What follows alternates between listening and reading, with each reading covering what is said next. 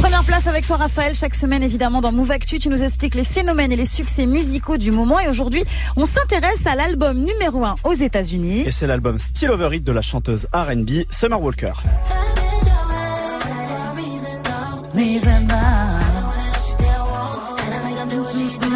J'adore.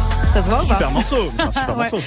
Ça c'est X for a Reason, le premier single de Still Over It. C'est le deuxième album de la chanteuse donc Summer Walker. C'est sorti il y a 10 jours et c'est un énorme carton aux États-Unis. Absolument Sandra. Still Over It est le premier disque d'une chanteuse de R&B à être en tête des ventes d'albums depuis A Seat at the Table de So- Solange Knowles.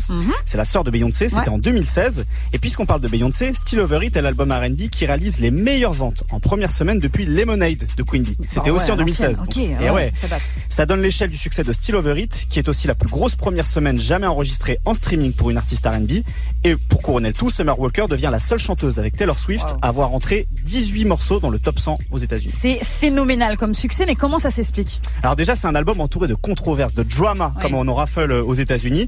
Dans Still Over It, la chanteuse parle de son ancienne relation tumultueuse avec London on the Track. C'est un Mhm. producteur de tubes aussi bien pour Young Tuck que Ariana Grande Ouais.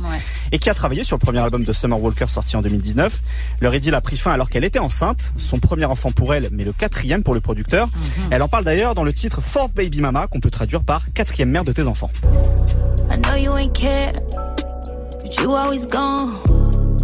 How could you make me spend my whole fucking pregnancy alone? Traduction, je sais que tu t'en fous parce que t'es jamais là, comment t'as pu me laisser seule pendant toute ma grossesse. Eh ouais, l'ironie étant que son ex de producteur est crédité sur certains morceaux, Ah, c'est ouf ce qu'il a pas manqué de souligner dans tes stories Instagram, Oui. en même temps que son mécontentement évidemment. Mais c'est de la télé-réalité 2.0 cette histoire, c'est un truc de ouf. Mais c'est pas la seule raison qui explique ce succès. J'imagine. Ah, non, Il y en a d'autres. Évidemment, depuis 4 ans, Summer Walker, elle a gagné en popularité grâce à son talent pour capturer des Ouais. émotions brutes, qu'elle chante avec simplicité, souvent sans filtre.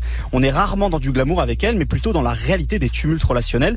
Et c'est un peu euh, comme ses stories sur Instagram, où même si elle est très sexy, Ouais. elle se montre dans son quotidien le plus banal. Mhm. Et si elle n'a pas une voix surpuissante ou singulière, Summer, elle a une manière de chanter accessible pour le public qui peut chanter comme elle. C'est cette proximité, cette possibilité Wow. d'identification dans sa musique et dans son image qui la rend si populaire et fait d'elle la nouvelle icône du R&B. Je valide en tout cas Summer Walker. Greg Ouais, est-ce que ce serait pas la Vita américaine, dis donc euh, Ouais, Un peu loin.